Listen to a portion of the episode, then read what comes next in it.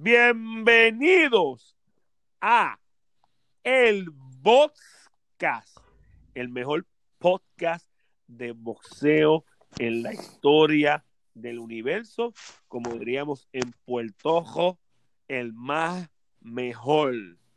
A mi derecha imaginaria, que también puede ser izquierda, depende del ángulo que me miren, como me corrigió el maestro David Villegas, que hoy lo tenemos invitado también. Héctor Guzmán de Frases de Boxeo. Saludos, Héctor. Mi familia es de ultraderecha, pero yo soy de izquierda. 13.7 mil millones de años siendo el mejor podcast en la historia del universo. Pero, pero, pero eso tú no se lo dijiste a, a, a, Ugas cuando lo entrevistamos. Te cantaste el más derechista. No, no, porque tú sabes que él es boxeador, entonces me puede noquear y tengo problemas en un diente. Tú eres a no conveniencia. Eso no me gusta. Eres como, eres como la gobernadora de Puerto Rico, la amiga de Frankie, la señora Guate.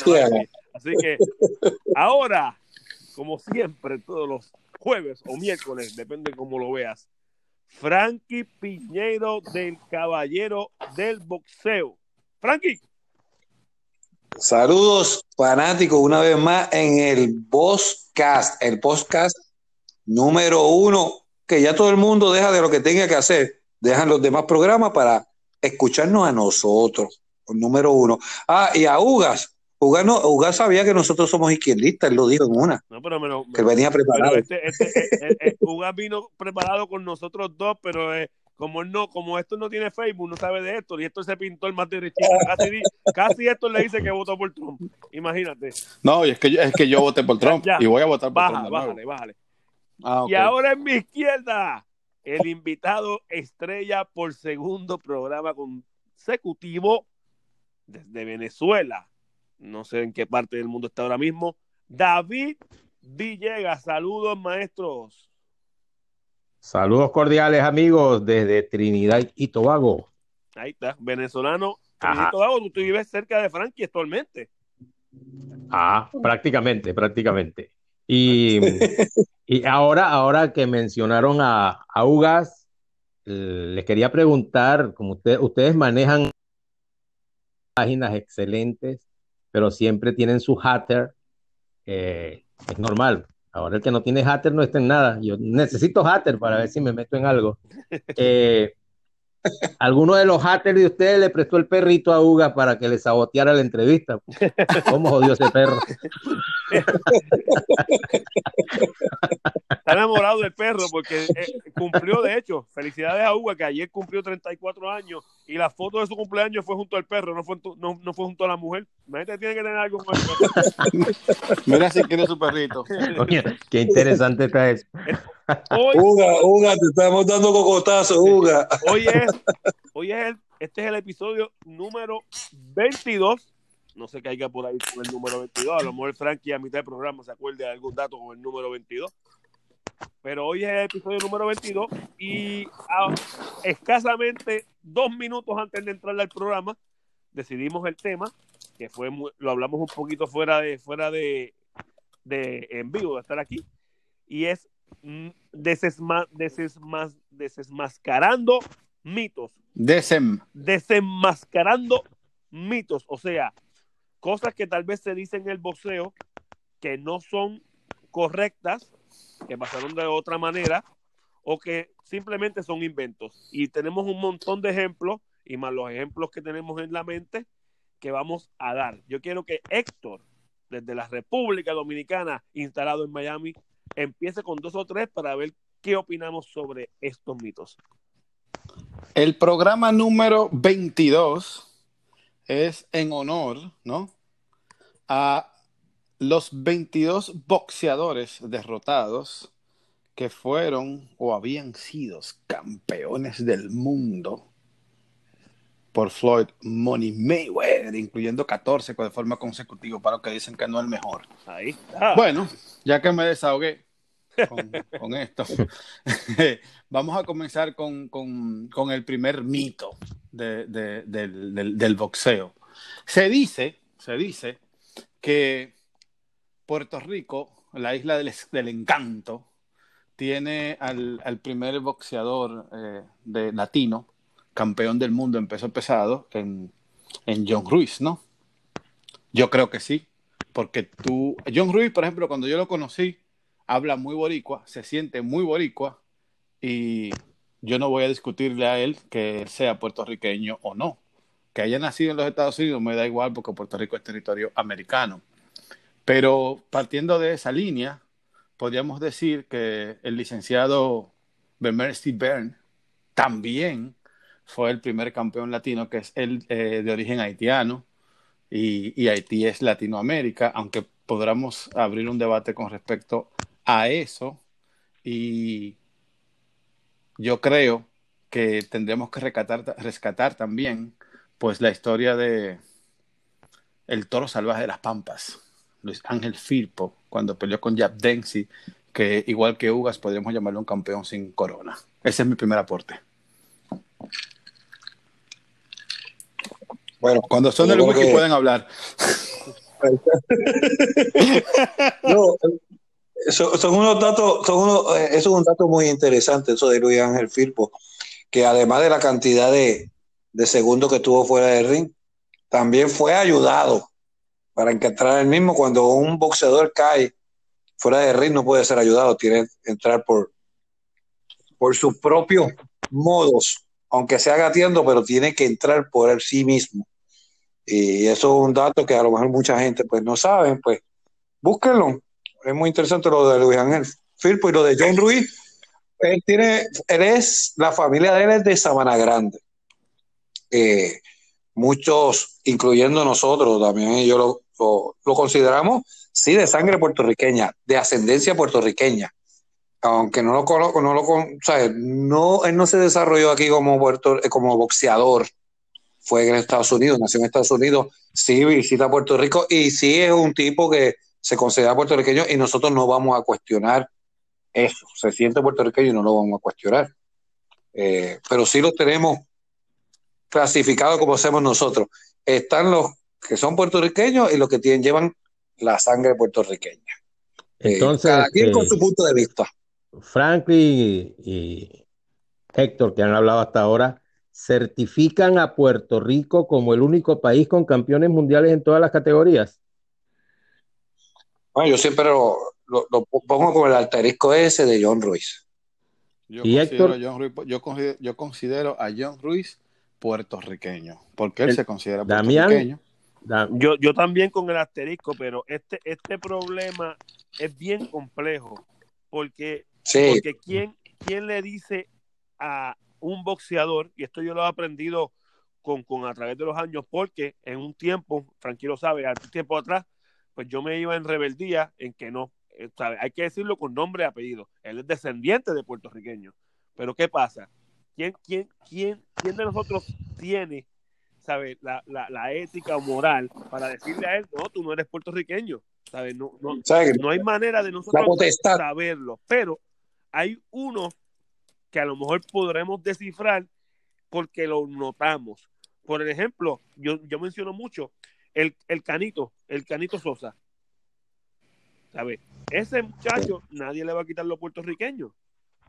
Porque tú lo ves, tú lo notas si se siente puertorriqueño. Tal vez como, como esto estuvo él, personalmente con Ruiz mucho tiempo, tal vez le mencionó Puerto Rico, tal vez, ¿sabes? le hizo a ver a Héctor que se sentía solo orgulloso de ser puertorriqueño en su, en su, en su visión. Eso yo creo que, que es bien importante recalcarlo. Ah, sea, esos asteriscos a veces pues hasta uno tiene que dudar de uno mismo porque quiénes no somos nosotros para decirlo que no. Por ejemplo, el mismo Frankie. Frankie nació en New Jersey. Y, ¿sabes? Frankie es un puertorriqueño, no solamente eso, es un puertorriqueño independentista. ¿Sabe? Que no hay, no hay, más puertorriqueño que eso, que, que quiera la independencia para Puerto Rico. ¿Sabe? Yo con el pasar de los tiempos he tratado de canalizar eso, pero también tengo mis boxeadores que dicen ser puertorriqueños, en el ejemplo de los puertorriqueños, pues también pasa mucho con los mexicanos, pero que uno sabe que lo dicen por promoción. Porque, porque tampoco va a haber un boxeador de descendencia puertorriqueña que tú le preguntes como periodista, ¿te sientes puertorriqueño? Aunque no se sienta puertorriqueño, va a decir que sí. Porque Por ¿Qué, qué, qué, Amanda, ¿qué, Amanda Serrano qué? No, no, van, van a decir que sí porque, porque no quieren lucir más, no quieren quitarle, quitarse también una serie, entre comillas, de fanáticos que pueden llegar a él, ¿sabes? Y ser puertorriqueño en el boxeo es un plus. ¿Sabes? Tú ser un Dani García, Claro. no, que si Dani García dice que es boricua, que si tiene una bandera en el gym, pues tal vez sí, pero ¿sabes qué es lo que me duele de Dani García? Que obviamente el español, yo creo que si tú te sientes boricua, tú tienes que tratar de aprender español. Eso es una para mí. Y la segunda, que cada vez que ganaba Dani García, lo que le mandaba saludos era a Filadelfia. Y yo no lo culpo, porque él nació, se crió, se desarrolló, representó a Estados Unidos. Yo no lo culpo. Pero ahí es que yo digo la diferencia entre Dani García y un Miguel Coto, que se desarrolló, aunque nació en Rhode Island, se desarrolló, nació, vive, come, bebe, se emborracha, fornica en Puerto Rico. Wil- Wil- Wilfredo Benítez también nació en Nueva York, ¿no? Exacto, sí, nació en Nueva York. Sí. Eh, yo bueno, yo un soy, aporte. yo soy un venezolano que nació en España, pero ni me acuerdo de España. y Yo soy muy venezolano, orgulloso de ser venezolano y feliz de ser venezolano, Por ejemplo, pero nací Yo, en yo les España. te- yo les tengo un aporte. Yo les tengo un aporte al tema. primero, primero lo voy a hacer a nivel personal y después lo voy a, sustentar con un par de, de datos históricos.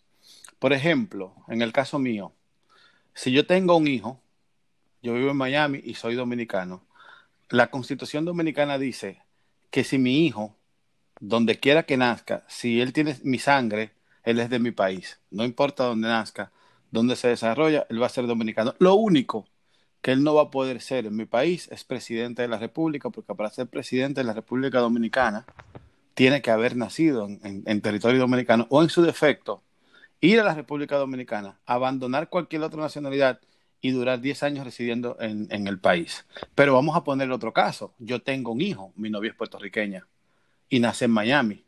El muchachito se desarrolla como, como atleta y él gana una medalla o un título mundial. ¿A quién le dan eh, el mérito?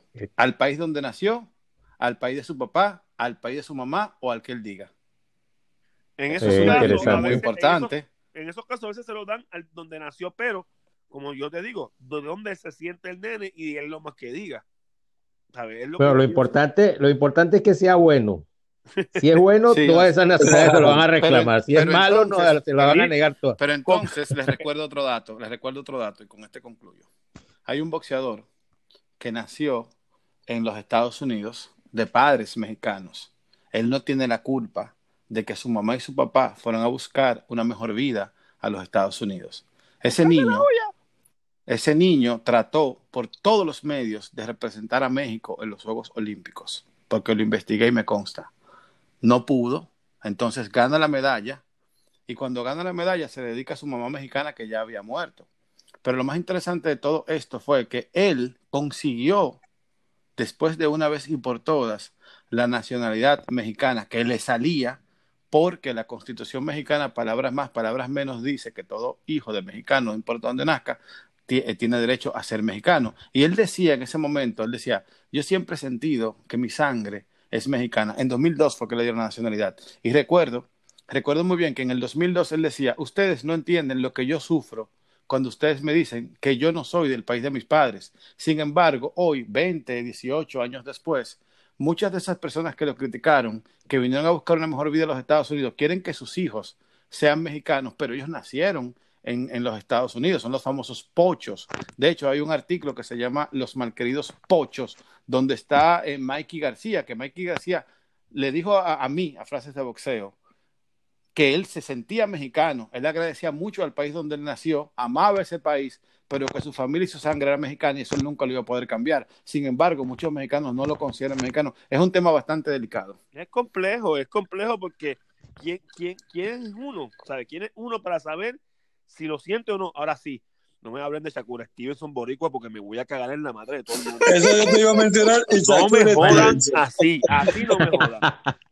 Y Reggie Jackson, Reggie Jackson también. Sí, no me jodan así. Hasta ahí yo creo que debemos, Reggie Jackson, debemos, Ah. debemos dejar, después de, de Frankie, debemos dejar esta línea de temas porque si no, no vamos a parar porque ¿sabes? Hay mucho que cortar y es bien complejo este tema, pero dime, Frankie, sí, sí, Oye, oye, un momento antes que te vayas, ¿sabes que un amigo, vecino, muy amigo boricua, cada vez que Reggie Jackson daba un jonrón decía que era puertorriqueño y cuando lo ponchaban decía ese gringo de mierda. Qué malo es. Normal, mira, el caso, el caso que yo hablé con Héctor, el caso de, del hijo de Luis Resto, Jeffrey Resto. La mamá era, la mamá era mexicana, si no me equivoco, y el papá era Luis Resto, era, era boricua. Entonces, mientras estaba invicto era boricua, hasta que perdió. Perdió, ve que es boricua, que carajo, eso es mexicano. Pero como Oscar de, de, de, Oscar de la Hoya, muy mexicano cuando gana medallas, cuando gana campeonatos, pero cuando sale en una foto por ahí vestido de mujer, no, ese carajo no es mexicano.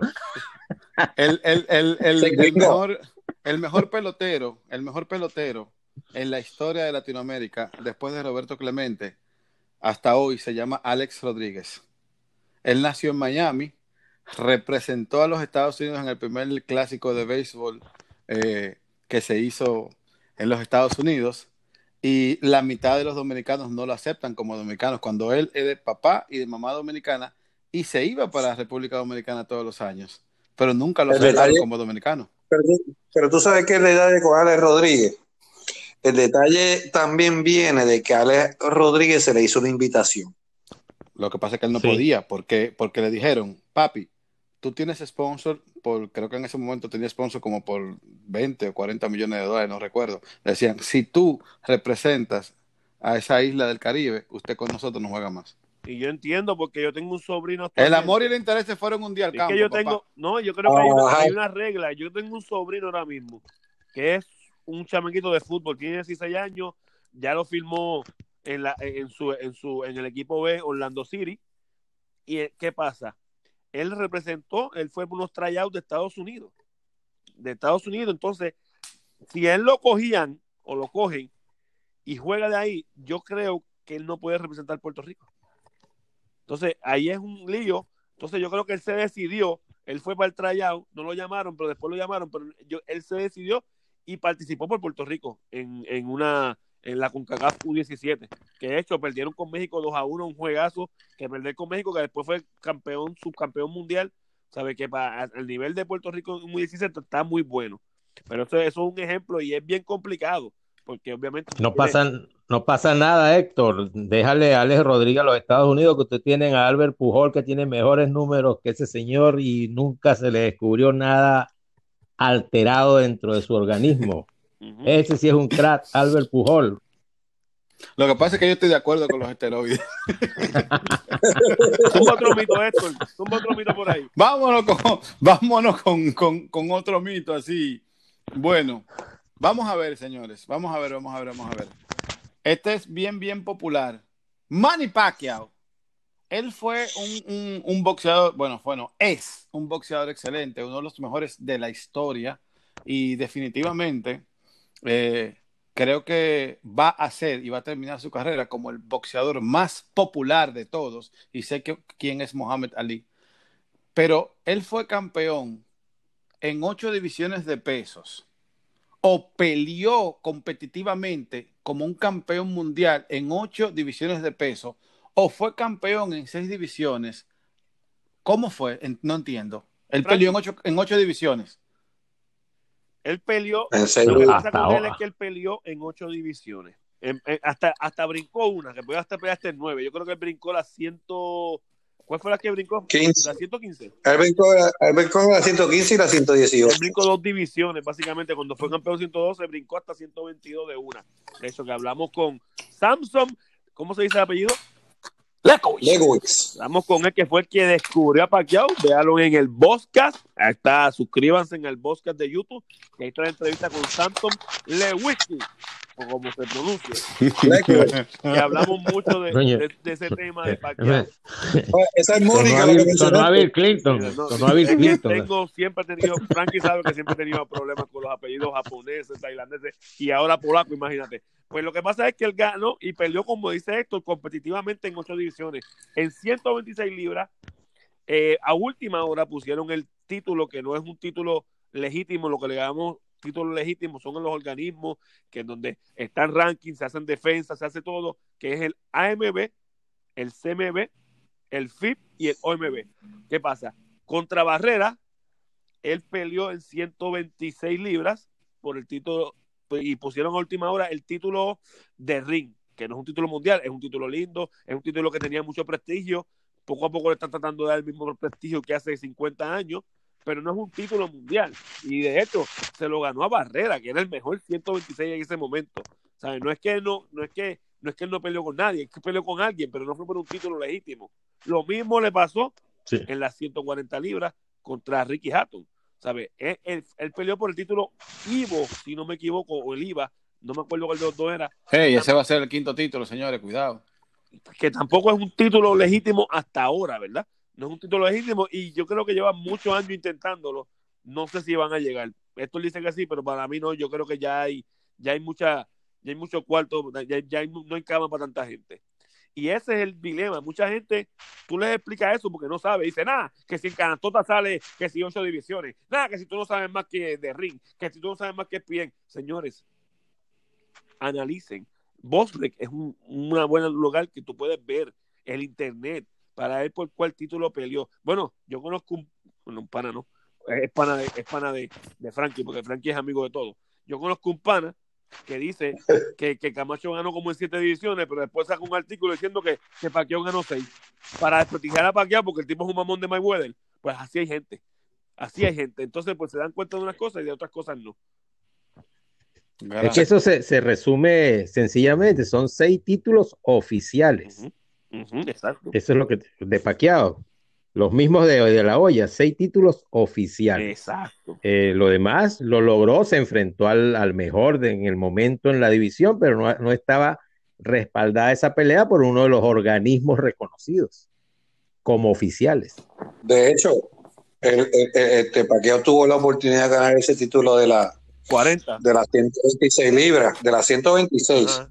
cuando, cuando empató con, con Mal, que, que de hecho una tarjeta mal tabulada, no mal tabulada, sino un error de un juez pudo haber sido la diferencia en la decisión de ese, o sea, de ese empate, en el, porque eh, en el primer round se, supone, se supone que fuera 16 y el juez le puso 17. Uh -huh. Y, es, y, ese punto fue lo que cambió todo. Ese punto, si él lo daba, también, también. Pacquiao ganaba por decisión dividida. También Pacquiao tuvo, eh, tuvo la oportunidad de hacerlo en las 140 cuando peleó con el rubito este. Chris Argieri. En vez de ser en 47, debieron hacerlo en 140 porque Argieri en ese momento era campeón 140. Y ahí debieron hacerla porque Pacquiao, obviamente, hace la 140, pero se dio en 47. Tú, tú, sabes, hablando de todo un poco de esto, de estas cuestiones mitos, este, voy a recordar a alguien que en paz descanse, que tú lo, tú lo conoces, David, a Miguelón. Miguelón. Miguelón, Miguelón, Miguelón hizo un artículo que después lo borró, que, que Chris Jerry le, le iba a ganar a Manny Pacquiao y iba a ser el próximo Floyd Mayweather, el que iba a sustituir a Floyd Mayweather. Eso no es un mito, tú estás, tú estás quemando. el, el, el, el nutricionista que llegó pasado de peso. ¿Cómo es? El nutricionista sí. que llegó pasado de peso. Increíble. ¿Sabe? Yo, yo quisiera que al, bueno, aquí el director de los mitos es Héctor, pero yo quisiera que no se escapara este que, que a mí particularmente me gustaría aclarar, no sé hasta cuánto uh, alcance podemos tener para que la gente entre en conciencia con respecto a esta calumnia. Ojo, yo no soy defensor ni, ni acuso boxeadores, o sea, no soy abogado defensor ni acusador, pero es que este es un caso absurdo este que han repetido tanto contra un muchacho sano dentro del boxeo, un muchacho que le dio tanta gloria al boxeo, no solamente de su país, sino de toda Latinoamérica y del mundo entero, de lo que amamos el deporte. Se llama Tito Trinidad. ¿Hasta cuándo van a seguir unos ilusos repitiendo el absurdo de que Tito Trinidad utilizó yeso en alguna pelea? Frankie tiene un artículo ¿En de qué? eso y quiero que Frankie abunde en eso. Mira, eh, eh, hay un artículo de, ay, se me olvidó, este era Aladdin Freeman y Scott, se me olvidó ahora el apellido. Creo que era, una era el apellido Harrison y otro Freeman. ellos hicieron eh, lo que debía hacer Steve Kim, que tiró un artículo, pero tirando el ratito con todo al respecto. Y estos dos periodistas, eh, por una queja de un fanático puertorriqueño, eh, pues ellos complacieron al fanático puertorriqueño y entonces hicieron un sondeo con varias personas dentro del, del boxeo, promotores, promotores no, perdón, entrenadores, manejadores, boxeadores. Aquí lo único que pasó fue que la cantidad de gasa que tenía que tener eh, Tito en Nueva York eh, era diferente a los demás estados. Que si no me equivoco, Damián, creo que esa regla que está en Nueva York es viejísima, que es la única que no la ha cambiado. Nueva York era de la meca del boxeo, como recuerdan, y ahí hacían muchos boxeos viejísimos. Entonces, esa regla nunca la quitaron. Entonces, pues Tito usaba la misma cantidad de gasa para todas las peleas, que era legal. Entonces, cuando llegó a Nueva York, obviamente Nasal Richardson, que fue el que descubrió Nassim, Nassim, Nassim Richardson, se recuerden con los nombres estoy mal, no me jodan.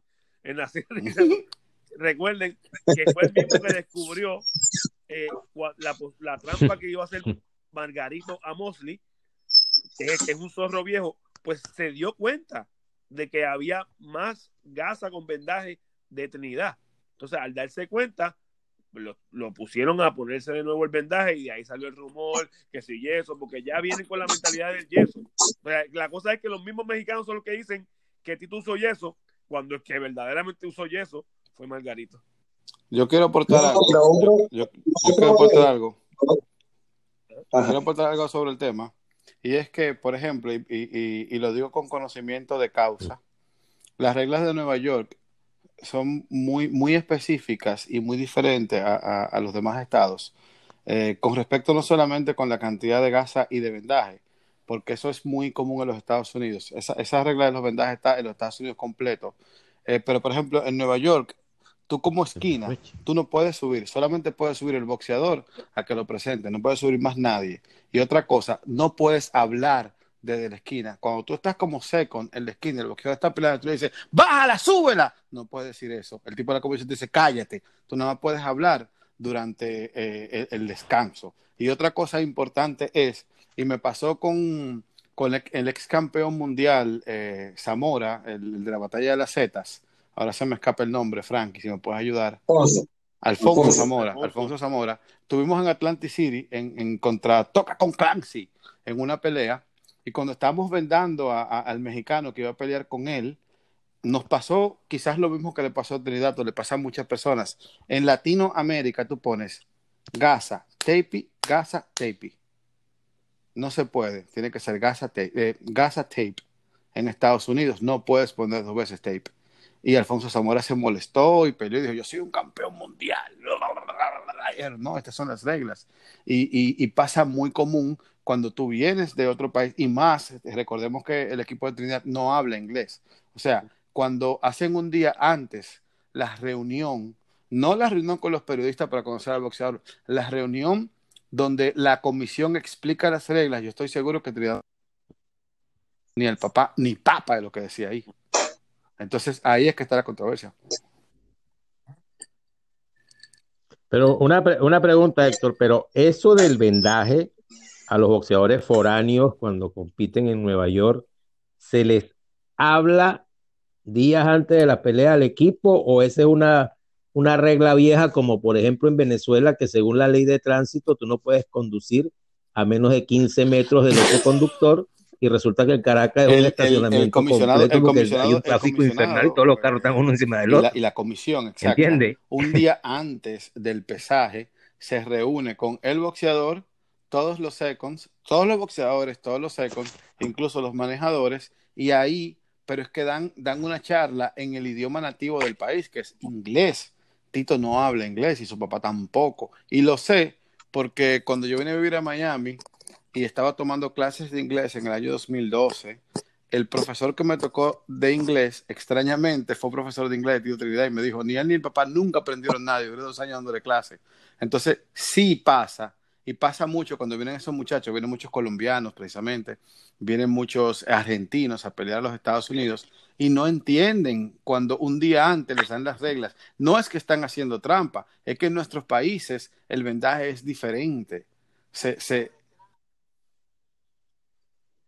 No. Ahora, esta era la, pri esta No, era la primera pero- vez que Tito peleaba en Nueva York. Que, que iban a utilizar. Es porque es- recuerda que lo hacemos por default. Cuando uno tiene toda su vida haciendo default significa como, como mecánico. Uno lo hace mecánicamente. Yo lo entiendo perfectamente porque me pasa en, en Sí. otras actividades de mi vida, que hago las cosas normalmente No, y cuando y- llego a un lugar. Y perdona, perdona esto. Sí peleó No, no, no, no, pero pregunto Igual. por si, si peleó otras veces en Nueva York, estaba- ¿qué A mí, a mí me cómo pasó, lo a mí me vendaron pasó, y, y, y quiero, no y quiero- hicieron ningún alegato con respecto al vendaje? esto. A mí me pasó, me pasó bastante, y me pasó en Atlantic City, que la primera mano que le vendamos al boxeador, ¿ok? El equipo del otro le dijo que, que cambiaran el vendaje. La segunda mano vino con doble tape y nadie dijo nada. Nassim no, Richardson es- es un tigre. es Y él, y él, y él, y él, él discutía en cada vendaje. No fue que él descubrió a, a, a- a Mayorga. Él no descubrió a Mayorga. Él lo hace en cada pelea y le salió bien en esa. Y con Trinidad lo mismo. Igual que Tito, Tito siempre lo usó para Nueva York. Lo que pasa es que Claro, esa vez le discutieron. el vendaje lo ve normal. Entonces, como Richardson se sabe las reglas, se sabe todo, es un zorro viejo, lo alegó, desconcentró a Tito, digamos, entre comillas. Pues todo esto es parte de la, de la psiquis del boxeo. Y pasó. Y, y Richardson en un artículo dijo, así bien claro, cuando William Jopi estaba hablando a Sofía, él dijo, William Jopi, así mismo dijo, lo que está hablando es basura. Lo de Tito fue desconocimiento de regla.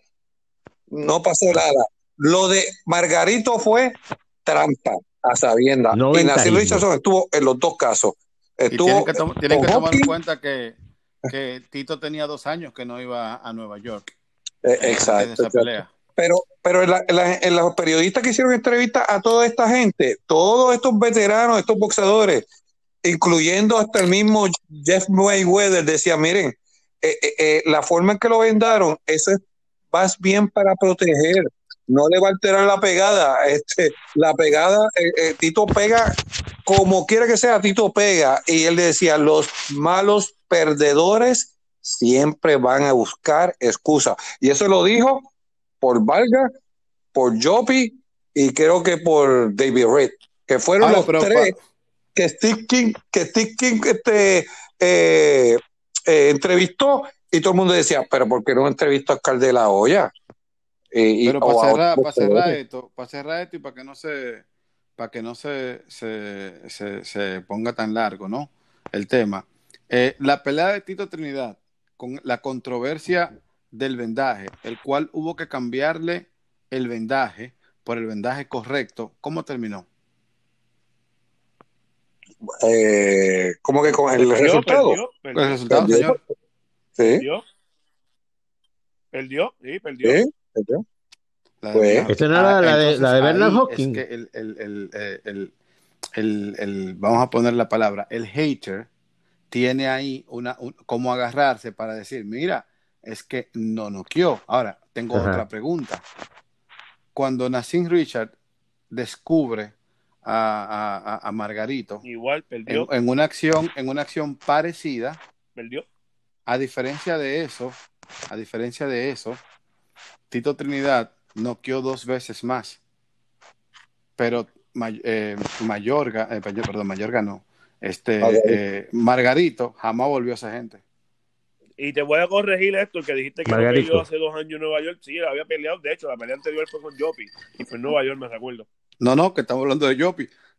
¿Ah? Estamos hablando de Yopi ahora mismo. O sea, fue con, No, fue no, con pero- Yopi el problema. La, la otra fue. No, pero, No, fíjate esto, fue- Tito, Problema con Hopkins. Tito, Ah, cierto, cierto, tienes razón. Fue una pelea antes. Oye, oye, pero lo- lo- esto, los haters pueden eh, respaldarse en que Tito perdió esa pelea, pero luego hay que ver con quién perdió y qué Ahí- hizo ese señor va- a peso concluir, medio y qué David. hizo luego en, en que el resto de su carrera. Continúe. O sea, Este Tito perdió con... Ajá. Ah, no, que en este caso perdió con un crack, con un hombre que entre los libra por libra de la historia Exacto. está mejor ubicado en este momento que Tito Trinidad, sin lugar a dudas. Entonces no fue, no fue con un David Villegas que perdió, perdió con Bernard Hopkins, eh, un Un hombre más grande, natural, más grande, uno de los medianos más grandes. Y que por, y que por, y que por cierto, y que por cierto, y que Ajá, por cierto, con- para, para sí. cerrar esto, Ajá, es un mito, yo no ese es un, conozco a nadie que, por lo menos la gente que yo conocía, que daba a Hawking ganar la Trinidad.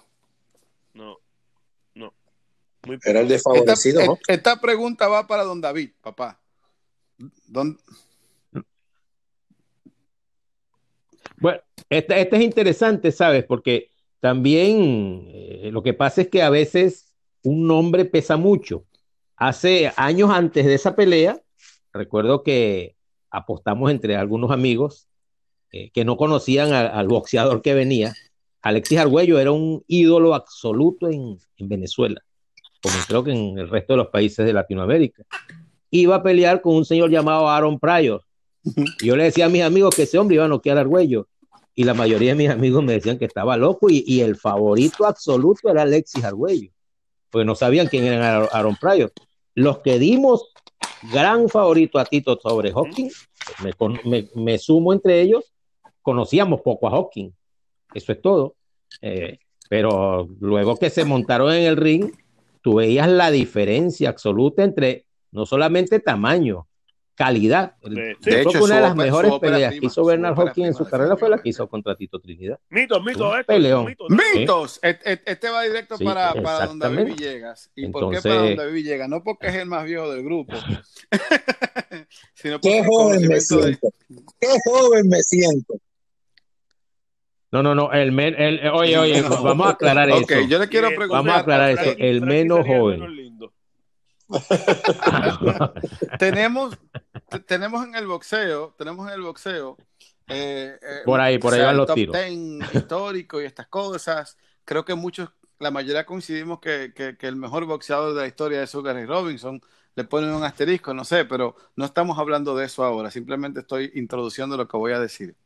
Pero sí hay algo en el boxeo que todo el mundo está de acuerdo, independientemente de quién sea el mejor, quién sea el más noqueador, quién sea el más popular. El boxeador más grande de todos los tiempos se llama Muhammad Ali. Cuando se habla la palabra boxeo, hay que mencionar a Muhammad Ali. Recuerdo cuando en el 2015 Floyd Money Mayweather va a Inglaterra y se va, creo que a Luton, uno de los barrios más populares de negros, y se está cortando el pelo y una mujer de aproximadamente 30, 32, 33 años está ahí y él le dice, ¿tú sabes quién yo soy?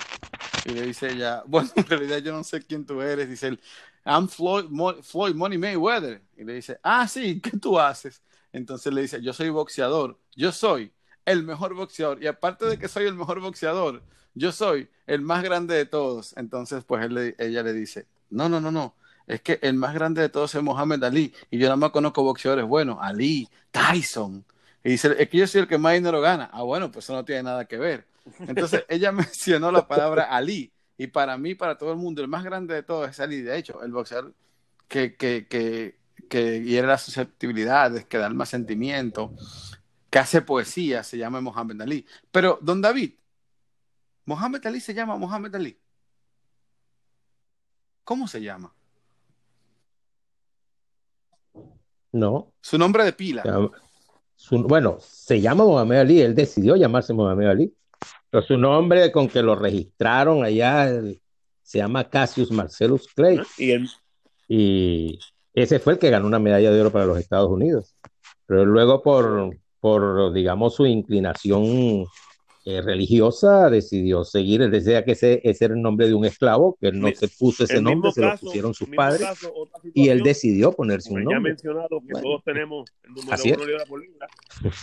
Eh, ¿Quién rayo está haciendo un juego ahí? no sé No quién. soy yo, no soy yo. Yo creo que es hasta el mismo Frankie, no me jodas. No, no, no, yo estoy aquí acostadito. Nada, está Yo- bien. La cosa es que el mismo caso, diferente, diferente, diferente rumbo, No, no. fue el caso de, de Sugar Ray Robinson. ¿Cuál es el nombre de Robinson, gente? Walker Smith. Walter. Walker Smith. Ese, ese es bueno, ese, ese está bueno.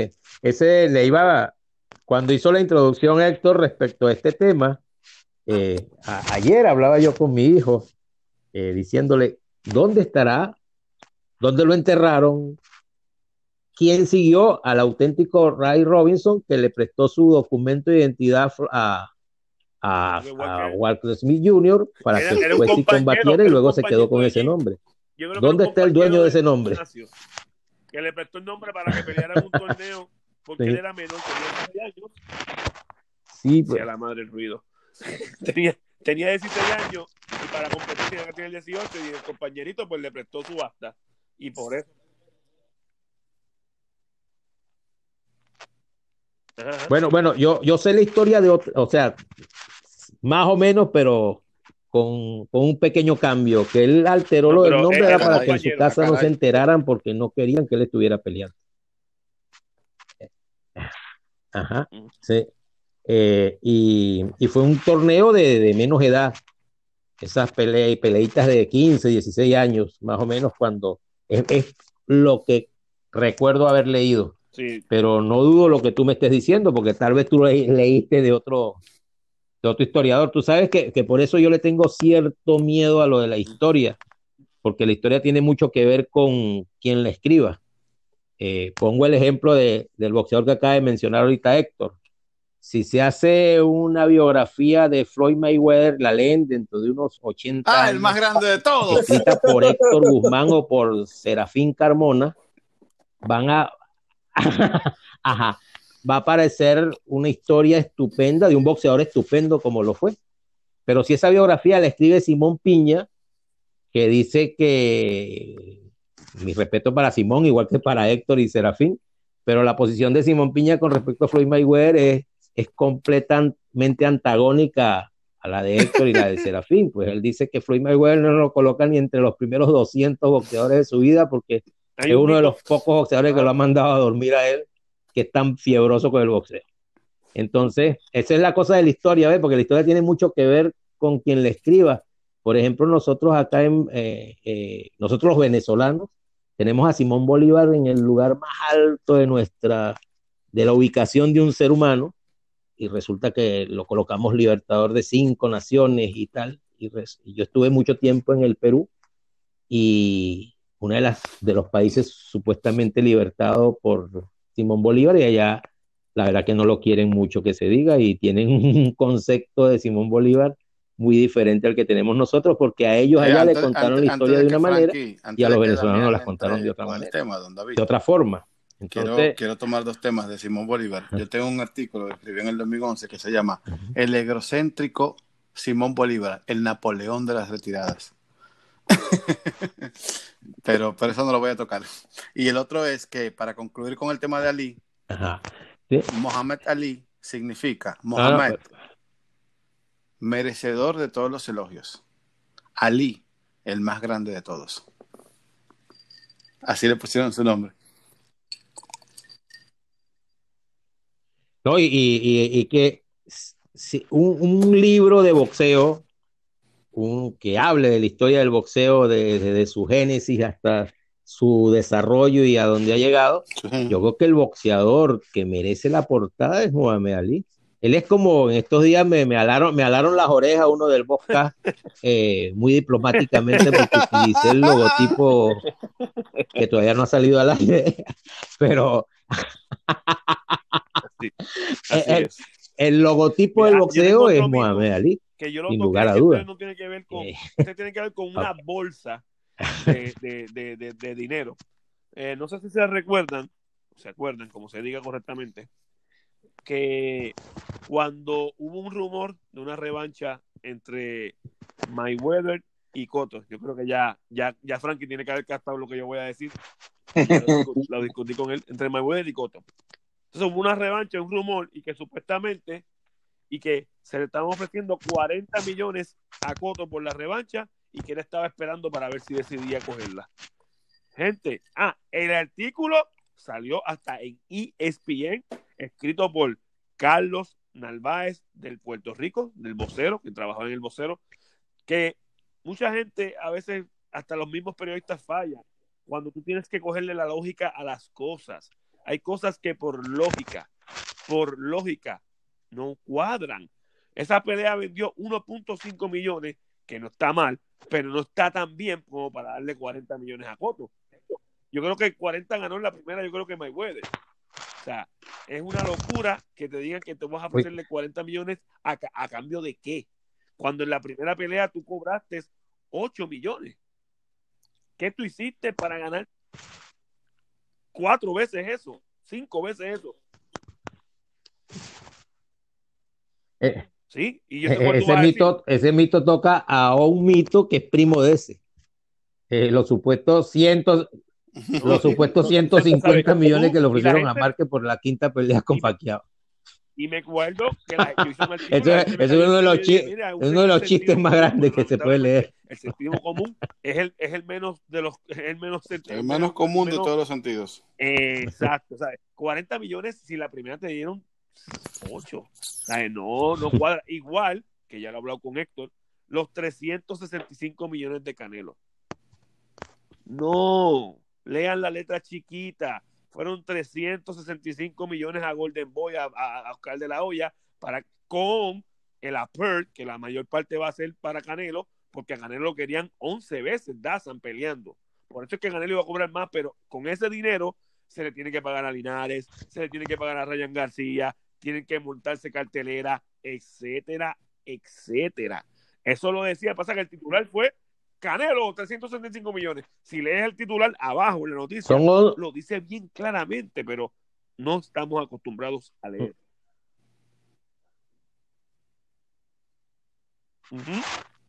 En este caso eran 11, 11 programas, Pero 11 era eventos. 11, Yo- yo- Era yo- yo 11 creo- con Canelo. Ah, ok, eso no lo sabía yo. Yo, yo, entendí, yo, yo entendía que, No, no, que no. le dividían los 11 300 y carteleras. tantos millones entre 11 que peleas estaba que iba a hacer. Pero Ahora hay que, fue eh, por 50 ah, carteleras. entre Exacto. 11 Oscar tiene carteleras, que hacer 50 carteleras y en esas 50 tienen que tener 11 a Canelo. ajá, Ese fue el delay, pero las carteras se forman, la- los chavos que tú le pagas a, a, a Linares, a los demás, es con esos 365 millones. Lo mismo, claro. pero que esa gente lo, lo, lo hizo mejor, fue la gente de Eddie Hearns. Dazan le dio mil millones a Eddie Hearns para que hiciera 80 carteleras. Eddie Hearns muy bien podía decir en ese momento, me dieron mil millones a Joshua, que era su boxeador grande, pero no, él no, él, no pensó en ese protagonismo. Eh, fueron Dazan firma con Match, este, Matchroom, Matchroom Boxing se llama, con Matchroom Boxing, igual que Dazan firmó con Golden Boy Promotion, no con Canelo. No jodan así, lean, puño. Y el de, y el de Golovkin de los 100 millones, eh, si es que se dio ese contrato, Fue con la, Eh, fue con la empresa ¿qué- de qué Golovkin. no carteleras? fueron 100. ¿Quién maneja que eso? ¿Qué empresa es? Pero no, no, no, no fueron 100, pero fueron con la empresa de, Can- de Golovkin. Entonces, pues te ponen una, te ponen unos, no sé cuántos fueron las peleas que tienen que hacer. Él tiene que hacer cierta cantidad de peleas con ellos. Y a él lo firmaron, que- obviamente, para buscar la revancha con Canelo y esas cosas. El promotor de Golovkin es, este, es Tom Loeffler, yo creo que es. Ujú. Tom Loeffler, y creo que fue por tres peleas, una cantidad de dinero por, por Yo creo que fueron-. No sé si eran casi 40, 30, era, era algo así, pero no, no, no fueron 100. Mentira. No, no, no, creo- eh, si no me equivoco, están entre 40 y 50 millones. Eh, Yo, eh, yo voy a aportar algo a, voy a aportar algo a, a, a este particular y voy a cambiar la voz. Ah, ah, eh, Frankie, a mí me parece que está siendo un poco drástico con, con Canelo Álvarez, con el mejor boxeador mexicano, y va a terminar como el mejor de la historia. Yo sé que tú eres un hater y que todo lo que Saúl eh, hace te lo encuentras mal. Sí, 165 millones de dólares. Oscar de la Hoya solo va a ganar el dinero de las entradas para esas peleas y los negocios que pueda hacer on the side. Todo está controlado desde Guadalajara. Gracias.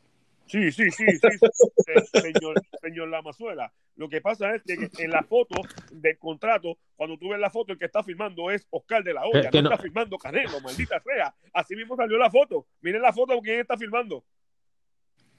Un saludo a, a nuestro amigo. Oye, que no se vaya otro mito, otro mito interesante, el de, ¿cómo es que, cómo es que le- lo mencionan ellos o lo mencionan, ya lo repiten tanto, eh, la, la paliza supuesta que le dio el papá, Salido, salido. Siri el papá de Lomachenko. ¿Quién es el papá de Lomachenko?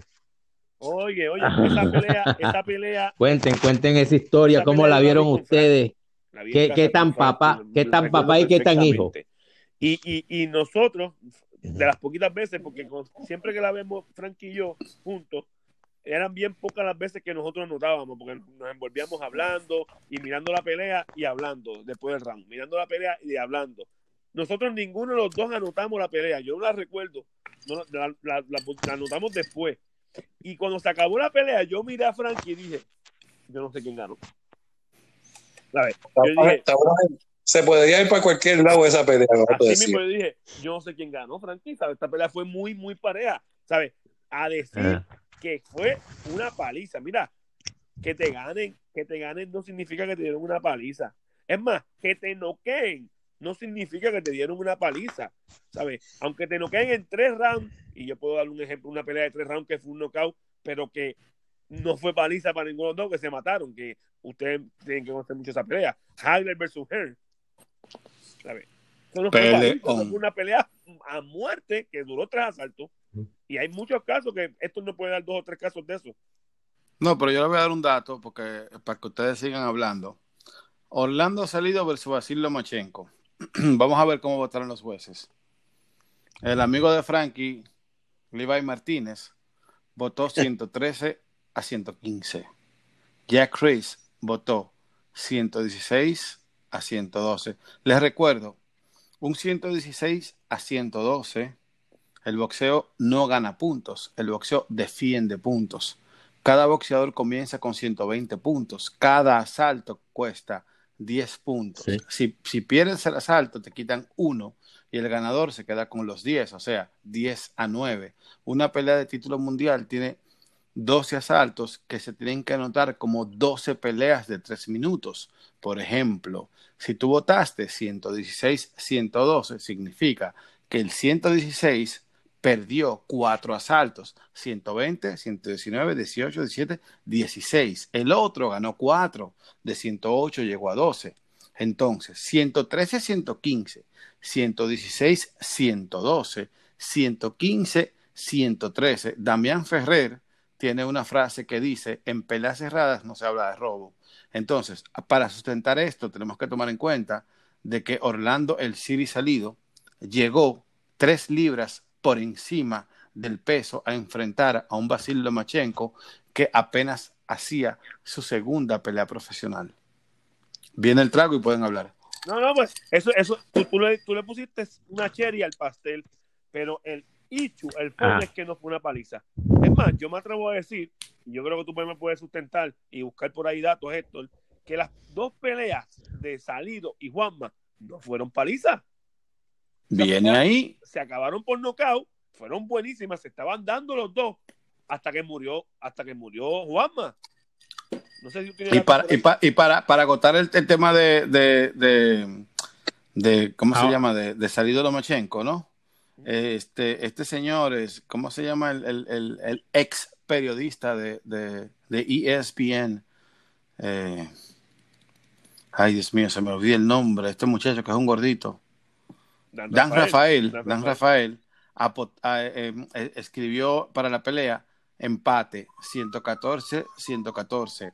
Este, la, la, la página esa que se llama Back Left Hook, que es una página muy reconocida, en, en- el, el encargado se llama Scott Chris, y, y Bleacher Report, que también es una página de boxeo bien reconocida, a, a cargo de Brian Ma- Maxiket, la dieron 115-113 a favor de Salido. Fue una pelea bien cerrada no fue una paliza. Ok. Como estamos desmontando mitos, ¿cómo, cómo fue el nombre que le pusiste al... ¿Cómo titulaste esto, Damián? Ajá. Bueno, no, no, has podido decir desenmascarando en toda la noche. Eh, ah, okay. Ah, ok. Entonces aquí estamos desenmascarando aquello, no solamente de que en pelea cerrada no hay robo, no hay sino que en pelea cerrada no hay, papá ni hay hijo. ¿Entiendes? exactamente, sobre todo en una pelea donde si el árbitro se, se le ocurría quitarle un puntito a salido, nadie lo iba a criticar. Y cabezazo. Porque ocurrieron unos cuantos golpes bajos que, pudieron ser descuento de algún punto. Era salido, que estuvo en el borde del knockout en ese último asalto. Uy, Oye, y eso es importante porque tú sabes que se hablaba mucho de que este era un boxeador amateur que solamente iba a durar tres rounds y se le iba a acabar la gasolina y resulta que, la gasolina al que, más le rindió fue al amateur. Al principio de la pelea, con, con, con las tretas que este profesional le hace, porque tenemos que tomar en cuenta que el hombre llegó con tres libras por encima del peso. En boxeo, a los que conocen esto, y además en un peso como ese, una libra pesa muchísimo, pero muchísimo. No, y tres libras, tres libras. Claro, cuando se pesaron. pero cuando tuvieron al ring eran muchas más. Y, sí, y, y con usted que uno de los boxeadores, yo creo que el boxeador que le he escrito yo más y, y al cual más le agradezco es más, yo hice una selección de los boxeadores de la década y puse que no era el mejor, no era el que tenía el mejor récord, pero el que más satisfacciones me dio y que me hizo más saltar de mi sofá fue el Siri salido. Porque la verdad que soy admirable. En este caso no estamos en contra de salido, estamos hablando de lo que pasó en una pelea y lo que han dicho luego algunos, yo voy a decir muchachos, que, se empeñan de que, de que Lomachenko es el hijo de salido. Pues no, no, no. Sin, Lomachenko, de salido. Yo soy un mamón de salido. ¿sabes? Mi Dios es Lomachenko, pero yo soy un mamón de salido. Literal, y lo vamos a tener próximamente en el Boscar. No tengo la fecha, pero ya estamos haciendo los trámites. Eso es importante. Otro mito. Y, y, y, tal vez lo mejor que le pudo pasar a Lomachenko en su carrera fue esa pelea. Esa pelea lo terminó de curtir, de pulirlo, lo convirtió en, en lo que luego fue. Porque Lomachenko de la siguiente pelea fue nada más y nada menos que contra Gary Russell. Gary Russell es el que se llama el, el, el, pluma, que es un boxeador exquisito, veloz, que tiene de todo, incómodo. Y Lomachenko le ganó una pelea cerrada, pero con un ganador sin, sin duda alguna que fue Lomachenko. Del invicto de Chávez. Contra Miguel Ruiz. Ah, háblame de eso, Frankie. Bueno, lo que pasa es que lo que se dice es que eh, Chávez, Chávez era superior al tipo. El problema fue que cuando sonó la, eh, campana para terminar el round, él, lo, le conecta y toma al tipo, pero que ahí determinaron que el cantazo vino después de, sonar la campana y lo, y lo descualifican. Y si no me equivoco, en esos momentos el manejador, manejador o, o, apoderado de Chávez, era parte de la comisión de boxeo donde se celebró el combate. Y entonces ahí fue que hubo el cambio. Eso es lo que se dicen, exacto, eso es lo que se dicen. Yo no puedo confirmar si eso es así o no, eso pues lo sabrán ellos, pero eso es lo que muchos dicen. De hecho, si usted ven alguna de las peleas grabadas en YouTube, hay una que estoy tratando de acordarme en cuál fue, que sale el récord de él como 47 ganadas y una perdida. Y estoy tratando... Sí. Ahora, una pregunta, Frankie, tú que manejas tanto lo de reglamento. Eh, en una situación similar, eh, Guillermo Rigondeaux noqueó a un mexicano eh, con un golpe supuestamente después de la campana, aunque sí, de, según el video se ve que fue después de la campana, pero no fue intencional y declararon no contest. porque en aquella pelea de Chávez No, y hay otro- lo y hay descalifican a él si otra- el golpe no es intencional? Era de Chucky Flores. otra- Chucky Con Flores. Chucky- ¿Sabe cuál es la pelea Sí. de Rigondó que te estoy hablando, no? Y lo mismo Creo pasó que fue con Roy Jones. Ajá, exactamente. contra- ¿cómo se En una situación similar a este esta. le contaron la- contra Griffin. Sí, ahí lo descualificaron, que después vino la revancha en Ah, no, ahí sí lo, ahí sí lo, ahí sí lo descalifican. Porque, Eh. Sí. 7-5. eh, Eh, ¿Eso fue en el crucero o me semicompleto? Por allá arriba fue. 7-5.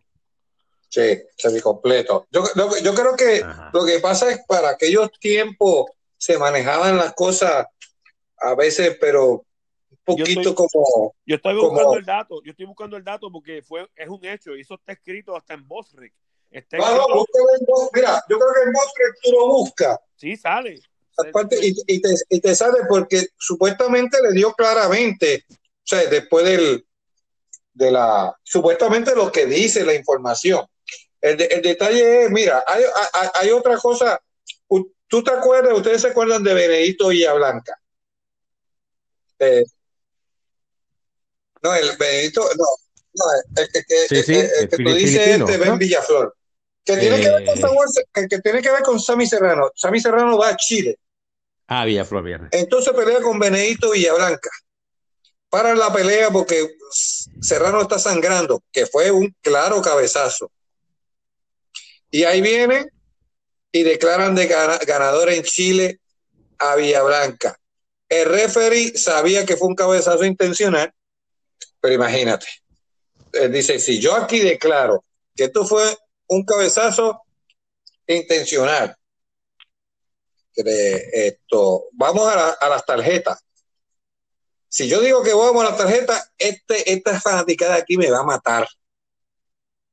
Entonces ahí Pepito Cordero, que era un máster, movió todas las fichas con la Asociación Mundial de Boxeo, se hicieron las revisiones y creo que, ¿cuánto fue que duró Benedito Villablanca? 20 días como campeón mundial. Ahí revocaron la decisión. Esto, Oye, me vino, me vino, me vino un mito, ya que ustedes me recuerdan tanto de mi, mi edad, que no de- de- déjense de eso, olvídense de eso. Eh, hay un mito aquí interesante, un mito primitivo, chico. Aquel que se ha sostenido por 50 años. Que Oye, yo Carlos tengo un amigo mío que tenía se miedo a llama- que mantequilla se llama. Orlando Vega. Es una pena con esa entrevista que yo la tenía hasta grabada y lamentablemente la perdí. Ajá. Vengo, él me dice, Frankie, vamos a entrevistar a Carlos Ortiz, que estaba en una cartelera aquí en Puerto Rico. Cuando él le hizo la pregunta a Carlos Ortiz sobre mantequilla Nápoles, ese hombre, es que así como medio colorado, se puso olvi- bien molesto. Al cabo que él dijo, Eso son mentiras, porque hacia mí yo me hubiera enterado que ese era el rival que me iban a poner, yo no tenía problema, yo nunca le tuve más miedo a nadie. A mí nunca me hablaron de esa pelea. Sí se llegó a mencionar y yo estaba dispuesto, pero a mí nunca oficialmente me vinieron con una propuesta a pelear con Mantequilla Nápoles. Pero el tipo estaba súper molesto. Pero Oye, ahorita que, que habla de, recordaste a Miguelón, ¿sabes? Que la gente, yo hoy puse algo en que no, es- no existe muerto malo ni novia fea. Eh, yo, Miguelón escribía cosas buenas y tonterías también escribía. En paz descanse Miguelón. Pero una vez él dio una respuesta